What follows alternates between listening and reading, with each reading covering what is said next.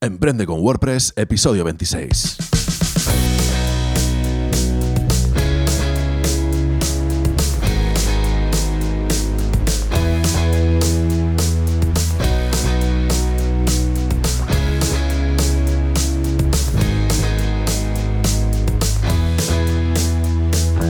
Buenos días y bienvenido a Emprende con WordPress, el podcast sobre diseño y desarrollo web y marketing online en el que hablamos de todo lo necesario para emprender en Internet por primera vez o con tu negocio de siempre. Soy Rafa Arjonilla y hoy vamos a hablar de las imágenes en WordPress. Pero antes...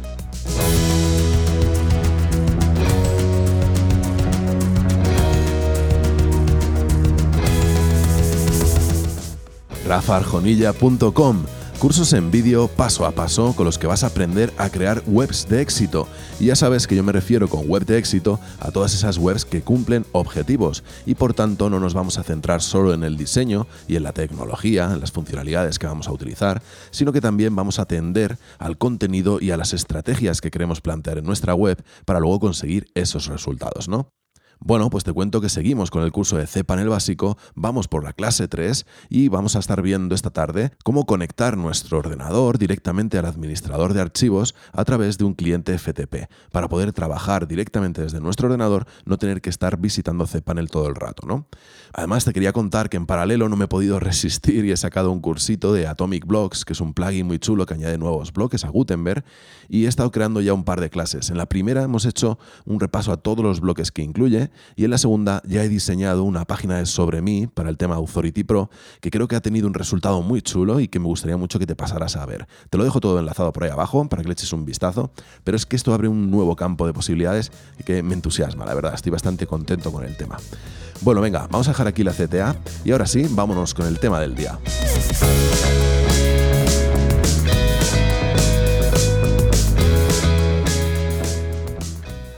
Bueno, pues si te soy sincero, la verdad es que las imágenes siempre me han dado mucha pereza.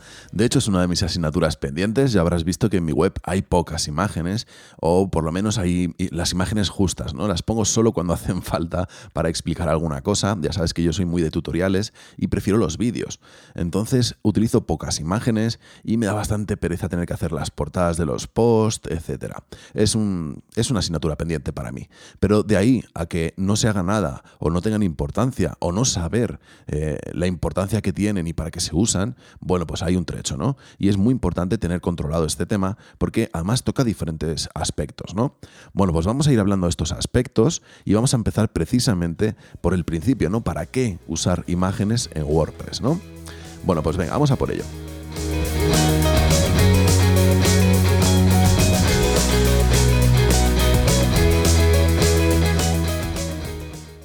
Eh, voy a ir punto por punto, voy explicando un poquito cada cosa.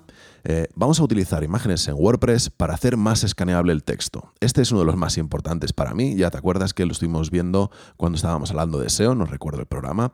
En el ciclo de SEO hemos, ha salido varias veces que es importante que el texto no sea un mazacote de texto, sino que tenga que sea fácil de escanear para extraer las ideas que hay en ese contenido antes de leerlo, ¿no?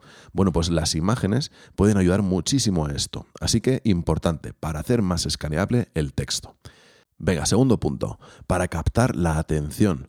Bueno, pues imagínate que hay un usuario dentro de tu blog y está viendo, pues pasando así un poco para abajo, haciendo scroll, viendo los eh, contenidos que tienes. Bueno, pues si tienes imágenes atractivas, seguramente van a captar su atención y va a hacer clic en alguno de esos artículos. Y bueno, pues vamos a introducirle en un tema, quizá no por el título en esta ocasión, sino por la imagen. Muchas veces la imagen ayuda muchísimo a tomar una decisión a la hora de hacer clic, ¿no? Bueno, pues puedes colocar imágenes que capten la atención. Venga, imagina ahora que ha entrado en ese post, ¿no? Bueno, pues hay un punto muy importante del que quieres que la gente tome conciencia, ¿no? Que no se vaya sin leer ese punto. ¿Qué vas a hacer ahí? Captar su atención. ¿Cómo? Con una imagen. Pones una imagen y captas la atención a ese punto instantáneamente, ¿no? Así que fíjate la importancia de la imagen en, esta, en este punto, ¿no? En el de captar la atención. Bueno, el siguiente sería algo que está muy relacionado, que es aumentar el engagement, pero esto ya no es tanto dentro de la web, sino fuera, ¿no? Cuando nosotros eh, creamos un contenido le añadimos una imagen de portada. Si lo tienes todo bien configurado, esta imagen de portada es la que se va a ver cuando compartamos ese contenido en las redes sociales, ¿no? Entonces, si esa imagen llama a la acción, llama a la interacción en este caso, pues vas a recibir más likes, más mm, eh, comentarios, más clics, etcétera, más engagement en general, ¿vale? Así que importante para aumentar el engagement para arropar un concepto. Este es otro punto que me encanta, ¿no? Siempre lo he dicho, bueno, ya lo habrás oído en alguna ocasión en este podcast, que cuando nosotros ponemos una propuesta de valor, lo típico del primer pantallazo, ¿no? Cuando llegas a una página web, y tienes ahí pues una propuesta de valor y tienes una pues no sé una pequeña descripción y una llamada a la acción no bueno pues la imagen que esté de fondo si pones una imagen de fondo o a la derecha o a la izquierda tiene que arropar ese concepto no tiene que ser algo que ayude a entender bien lo que estás transmitiendo, que congenie o que coincida justo con el público objetivo que tú quieres eh, y que ayude ¿no? a arropar el concepto. Le va a dar mucha más, mucho más sentido, más empaque, ¿no? Bueno, pues este es muy interesante también y es uno de los más importantes para mí también. Luego también para ayudar a hacer una acción muy relacionada con este, vas a ver por ahí en muchas webs que hay una imagen de una persona mirando al botón, ¿no? Para hacer clic. Eh, esta, tontería de una persona eh, pues sonriendo o, complacida mirando el botón en el que hay que hacer clic para la llamada a la acción funciona. Parece que no, es un truco de marketing y está muy trillado, pero sigue funcionando. ¿no? Así que también puede ayudar a hacer una acción. Te lo comentaba antes también, ¿no? es parecido al de captar la atención. Muy bien, también para transmitir confianza y autoridad, ¿no? Por ejemplo, en una página de Sobre mí es muy interesante siempre eh, poner las imágenes de la persona que está detrás o el equipo que está detrás, ya no solo para humanizar, que esto es muy interesante también, sino para eh, transmitir confianza. Oye, aquí hay personas reales, ¿eh? estas son sus imágenes, estas son sus fotos, ¿vale? También para dar autoridad, imagínate, en la misma página, si tú tienes un local muy chulo, unas instalaciones muy chulas, puedes ponerlo ahí. Esto va a transmitir confianza, sí, pero además va a dar autoridad. Oye, que yo no soy una persona que ha salido de la nada y tengo aquí una página web y te estoy vendiendo la moto. No, no. Fíjate mis instalaciones, que esto es una empresa seria, que estamos trabajando, eh, tenemos estas instalaciones, este equipo, etcétera, ¿no? Así que las imágenes en la página sobre mí, sobre todo para confianza y autoridad. Muy bien, para aumentar el tiempo de permanencia y eliminar el rebote. Esto es muy interesante también, ¿no? Bueno, muchas veces podemos poner imágenes simplemente para aumentar el tiempo de permanencia, para que la gente se quede mirando y mm, pues no salga de la web tan rápido, ¿no? Si son imágenes atractivas. Y además también para eliminar el rebote. ¿Cómo podemos hacer esto? Pues con una galería de imágenes. Ya sabes que las galerías, eh, tú ves la imagen en chiquitito y si pinchas eh, se hace grande, ¿no? Se ve la imagen en grande. Bueno, pues esa imagen en grande es otra URL. De manera que al hacer clic ya estás quitando el rebote, ¿no? Estás pasando de una URL a otra. Y esto ayuda, ¿no? Bueno, pues muy bien. Y también para aclarar dudas. Aquí lo vamos a poner el ejemplo clarísimo de la galería de producto, ¿no? O sea, cuando tú estás en una página de producto, en una tienda online, ves ahí la imagen principal, que además la puedes girar y ver un poco los detalles del producto. Y, demás, y además abajo tienes una galería con detalles de esa imagen o con esa prenda puesta en diferentes ocasiones o lo que sea, ¿no? Esto ayuda a aclarar dudas y a tomar una decisión de compra. Así que para mí es importante el uso de las imágenes por todo esto que te estoy contando y seguro, seguro que me dejo algún punto más. Venga, vamos a ver ahora cómo funcionan o cómo se trabaja con las imágenes en WordPress.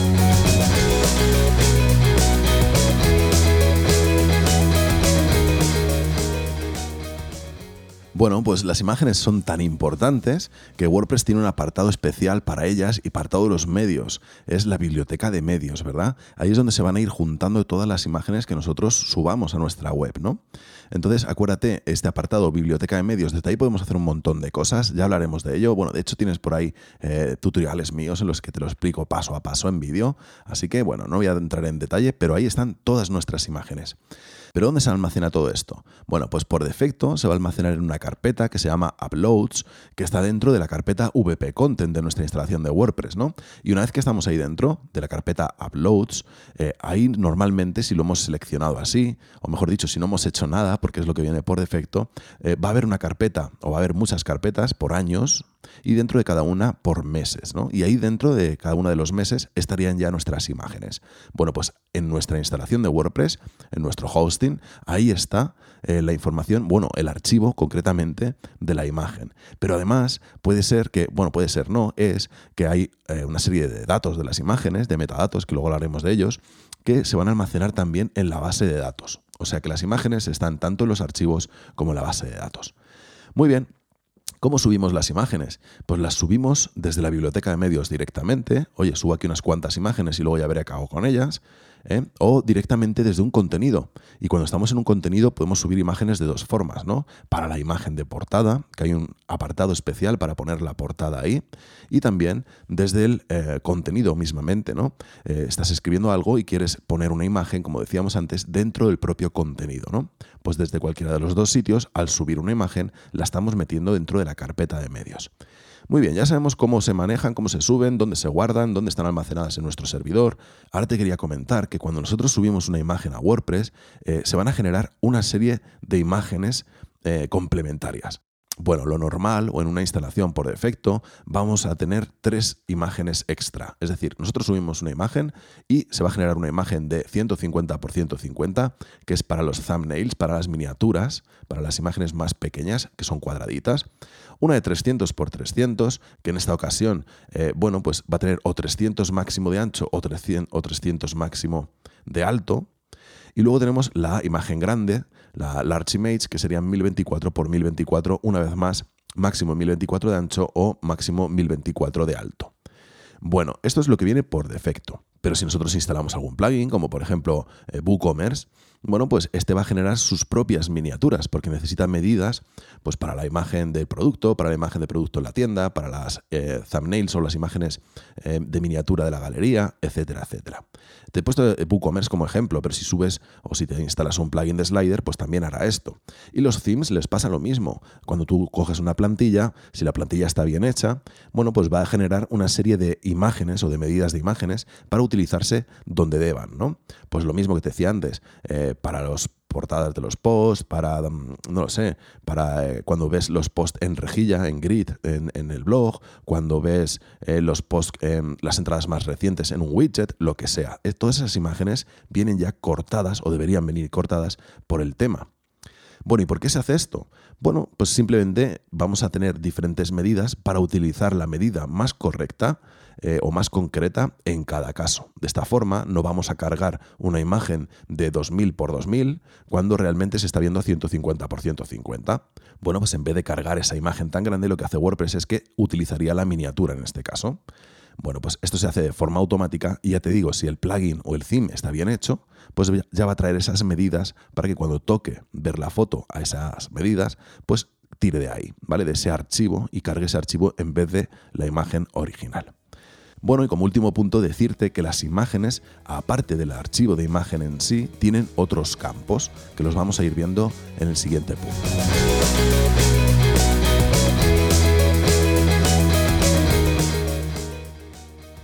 Bueno, pues a la hora de subir una imagen, antes de hablar de los campos, vamos a hablar del nombre del archivo, porque aquí hay un error que se comete mucho, que es dejar el nombre de archivo que viene por defecto, a lo mejor el que te ha dado la cámara o el que venía cuando descargaste esa imagen de otro sitio o lo que sea. Entonces, en este nombre de archivo, y para atender al SEO también, aunque no es algo que esté comprobado 100%, pero puede ayudar, lo suyo es que en el nombre de archivo ya pongas la palabra clave que quieres posicionar en ese contenido, ¿no? Bueno, te voy a dar un par de tips también. Cuando subas una imagen y pongas el nombre de archivo, no pongas ñes, no pongas eh, signos de puntuación o de acentuación, en, definitiva ningún signo latino, no dejes espacios, eh, no pongas mayúsculas, utiliza guiones para separar las palabras si quieres separar las palabras, o si es una sola palabra pero tiene varias partes, pues utiliza guiones bajos. Esto a la hora de nombrar el archivo, ¿vale? De esta forma ya esa imagen ya está un poco más optimizada. Ahora subimos la imagen y cuando subimos la imagen podemos poner varios campos. El primero es el título, el que le vamos a dar el nombre a esa imagen. Esto lo van a ver también los motores de búsqueda, entonces es interesante que esté ahí puesto y bien puesto. Luego el texto alternativo, que como sabes eh, debe llevar siempre la palabra clave, esto ya lo hemos hablado también, ¿no? Cuando estuvimos hablando de SEO. Bueno, pues aquí tiene que ir eh, la palabra clave y además ten en cuenta que este es el texto que va a aparecer si la imagen no carga ¿eh? es el nombrecito que va a aparecer ahí, en vez de una imagen rota sola, va a aparecer el simbolito de imagen rota, pero también el texto alternativo. Y además también sirve para eh, las personas que acceden a Internet con alguna máquina que les va leyendo Internet porque tienen una incapacidad, no pueden ver, cuando está leyendo el contenido de su máquina y llega a una imagen, bueno, pues lee el texto alternativo. Con lo cual ahí está muy bien tener tanto la información para Google, la palabra clave, como información un poco más detallada para cuando eh, este lector llegue a esa imagen y pueda describir la imagen, ¿no? Perfecto. Eh, otro campo sería la leyenda. Eh, la leyenda sí que aparece en, en la imagen, suele aparecer como debajo de la imagen o sobre la imagen con un overlay, bueno, pues interesante rellenar la leyenda si viene a cuento, ¿no? Luego la descripción, esto no aparece por defecto en la imagen, cuando tú ves la imagen no aparece la descripción. Entonces, bueno, yo por ejemplo la descripción casi nunca la relleno. Depende del proyecto, puede ser interesante rellenarla eh, o no rellenarla. Muy bien, pues estos son los campos de las imágenes. Como son cortitos, no voy a poner música ni nada, vamos a seguir adelante. Ten en cuenta a la hora de cargar una foto que tienes que rellenar esos campos, por lo menos un buen nombre de archivo, el título, el texto alternativo y la leyenda si procede. Venga, vamos a hablar ahora de buenas prácticas al usar las imágenes, que bueno, ya también las conocemos un poquito, algunas de ellas porque las hemos ido viendo en SEO, pero bueno, voy a contarte otras que no las hemos visto. Eh, lo que más funciona o lo mejor para todos los puntos que hemos estado viendo al principio, son las imágenes originales, siempre que pueda ser, ¿no? Siempre que puedas tener un fotógrafo que hace buenas fotos, bueno, pues imágenes originales sería lo suyo. Pero además, me refiero con imágenes originales a que no caigas en la trampa de coger, por ejemplo, pasa mucho en los eh, e-commerce, ¿no? Que te pasa tu propio proveedor un catálogo con todos los detalles de cada producto e incluidas las imágenes. Entonces tú subes esas imágenes tal cual. Esas imágenes no son originales, esas imágenes están en Google por muchos sitios, porque el mismo proveedor provee a diferentes tiendas y muchos de ellos suben las imágenes tal cual. Entonces, ¿qué está pasando aquí? Que eso es contenido duplicado. Esas imágenes ya existen en Google. Entonces, cuando Google las vea, va a decir, esta imagen la conozco, contenido duplicado. De hecho, tú puedes coger una URL de una imagen y ponerla en Google. Hay una pestañita para imágenes que sale una camarita. Si pinchas en la cámara, ahí puedes poner la URL de la imagen y te va a decir en qué más sitios está va a buscar esa imagen, la va a encontrar y te va a decir, mira, está aquí, está aquí, está aquí. Entonces, bueno, pues antes de subirla, si no tienes otros medios, hazle alguna alteración. Inviértela, eh, recórtala, eh, cambia el fondo, haz algo, ¿vale? Con esa imagen para que sea un poco más original. Perfecto. Luego, ojo con los derechos de uso. ¿eh? No puedes coger cualquier imagen y colocarla y listo. ¿eh? Eh, depende. Si es tuya, por supuesto que sí. Si te la han prestado o te la han dado, perfecto. Pero entonces luego vamos a poner pues una nota ¿no? diciendo quién es la fuente de esa imagen. O si la descargamos de algún banco de imágenes, pues tienen cada uno de ellos sus propias normas. ¿no? Algunas veces tienes que hacer mención con enlace, otras veces no tienes que hacer nada, otras veces tienes que pagar la imagen, si la pagas perfecto. Bueno, pues Quiero decir, no utilices las imágenes eh, sin ningún tipo de filtro, piensa un poquito, eh, porque esa imagen, si pertenece a alguien, pues debería mm, tener de alguna forma una retribución, ya sea económica o ya sea mencionando o ya sea citando o lo que sea. Muy bien. Venga, algo que vimos en el podcast anterior, subir las imágenes a las medidas correctas. Eh, ya hemos hablado de que WordPress va a crear sus miniaturas, pero claro, eh, ya de primeras tú deberías subir la imagen al ancho máximo que se va a utilizar esa imagen, ¿no? Si tú la vas a utilizar en un slider y el slider va a cubrir el ancho completo de tu página web, bueno, pues entonces sube a 1600 de, de ancho máximo, ¿no? Eh, no hace falta que la subas a 5000. Casi nadie va a ver la página web en una televisión 4K de 60 pulgadas, para hacernos una idea, ¿no? Es posible que alguien lo vea, ¿no? Pero no vas a estar pensando en ese usuario, es mínimo, ¿no? Muy bien, así que súbela al máximo que la vayas a utilizar y luego ya WordPress la recorta el resto de imágenes. Pero no te pases o no subas medidas que no van a hacer falta, ¿no? Luego, reducir su peso, ya estuvimos hablando también en el eh, podcast anterior. Bueno, pues para perder o para quitar un poco de esa información que no hace falta en pantalla, esos píxeles por pulgada, acuérdate, y también para eliminar toda esa meta información que viene dentro de la foto. De esta forma, pues una imagen que pesaba 2 eh, megas, pues se va a quedar en 100K, ¿no? Pues es lo suyo. Perfecto. Y luego, como decía en el punto anterior, añade las palabras clave, porque esto nos va a ayudar a posicionar imágenes. No quiero adentrarme mucho en esto porque ya haremos un programa solo de SEO para imágenes, pero bueno, ya como estamos hablando de las imágenes, vete haciéndolo bien y así, pues perfecto, ¿no? Tus imágenes estarían optimizadas. Muy bien, y por último, ¿dónde podemos encontrar imágenes?